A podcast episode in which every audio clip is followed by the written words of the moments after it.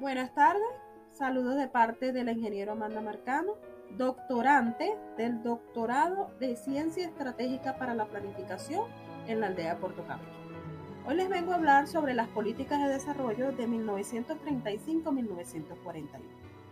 Esta representa exactamente a la presidencia de Eleazar López Contreras, quien fue un militar y político venezolano, 32 presidente de Venezuela desde el 17 de diciembre de 1935 hasta el 5 de mayo de 1941. Fue presidente de la República de Venezuela tras la muerte de Juan Vicente Gómez. Militar de carrera, fue el único hijo del matrimonio conformado por Manuel López y María Catalina Contreras, nacido a los cinco días del mes de mayo de 1883.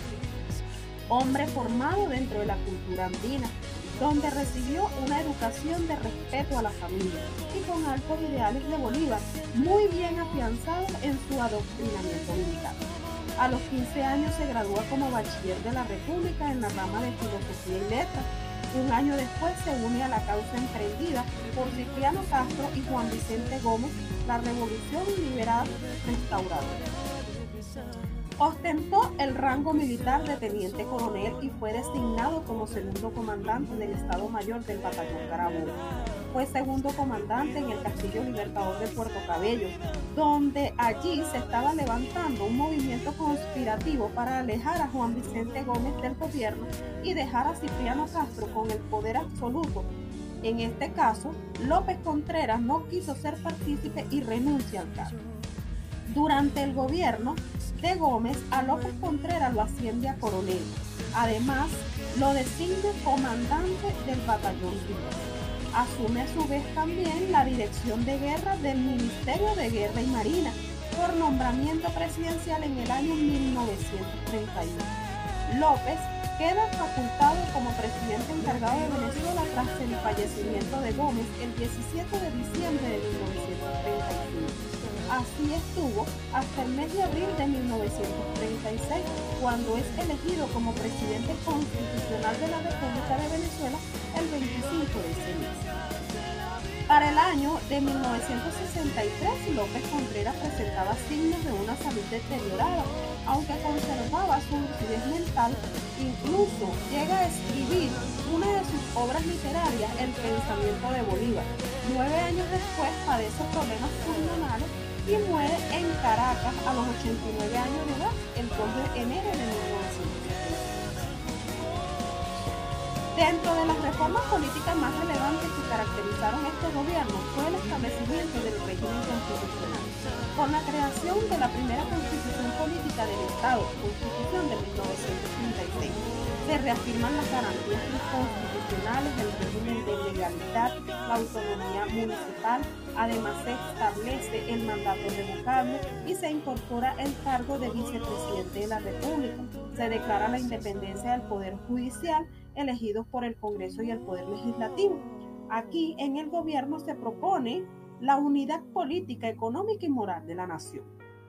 Cuando López Contreras ejerce la presidencia, Venezuela se encuentra en un factor que favorece a las políticas sociales de su programa de gobierno este factor fue una industria petrolera en pleno auge en el país, lo que provocó una transformación de los indicadores básicos de la calidad de vida de la población.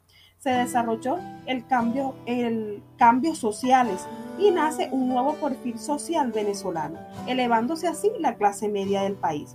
En su gobierno fue implementados programas sociales en los sectores de salud y estos cambios quedaron plasmados en la naciente Constitución de 1936.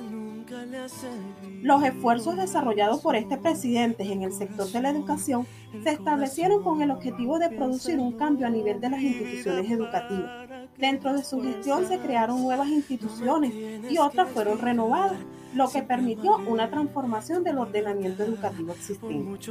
Con relación a la economía de la nación, creó un programa basándose en los, diagnósticos previos a la situación que, que vivía la nación, diseñando las políticas más prioritarias para la activación de la maquinaria productiva y económica del país. Se propone entonces un plan modelo para el desarrollo económico del país, formulado por las alianzas entre el Estado, las empresas privadas y una llamada economía orgánica. Este plan económico tendría como función de coordinar las actividades de esta índole, tanto del sector público como del privado, además de direccionarlas a los intereses particulares de la nación. El periodo presidencial de Eliazar López Contreras se puede decir que fue la puerta de entrada a una era moderna en Venezuela. Durante su gestión fueron muchas las obras de envergadura que este presidente desarrolló en el país. Muchas de ellas fueron pioneras en su estilo, como la promulgación de leyes, las cuales fueron de gran aporte para el ordenamiento jurídico de la nación. De las mismas podemos mencionar el decreto de la primera ley del trabajo de Venezuela, que amparaba a toda la clase obrera y trabajadora del país quien fue redactada por el doctor Rafael Caldera y quien este posteriormente se convierte en uno de los presidentes más relevantes de la nación. Redacta y promulga la ley de sindicatos, así como también la ley de Hacienda Nacional. Fueron varios las instituciones públicas que se crearon y desarrollaron en el mandato del presidente López Contreras, no solo de carácter político, sino, como, sino también de índole educativo, de investigación, protección social, económico y de seguridad, entre otros. Dentro de las que destaca el Instituto de los Servicios Técnicos de Minas y Geología. Se crea el Instituto Pedagógico Nacional, la conformación de la institución del Cuerpo de Bomberos en la ciudad de Caracas. Se establece el cuarto componente militar de la nación, la Guardia Nacional. Este es creado como un órgano cooperante a la Policía Nacional y a la Fuerza Armada. Se crea además la Fundación Ciudad Ojeda.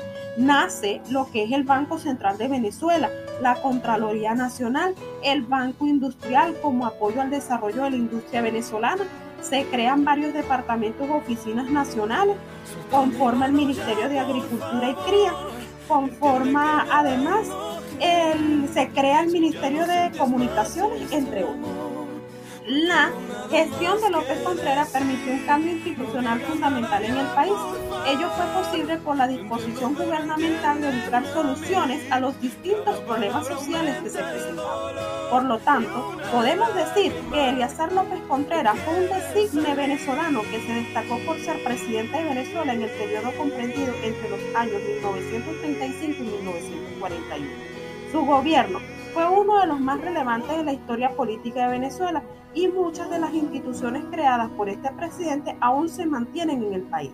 Este personaje de la historia política de Venezuela fue uno de sus presidentes que más legado dejó durante su mandato a pesar de todos los problemas que tuvo que enfrentar. Muchas gracias.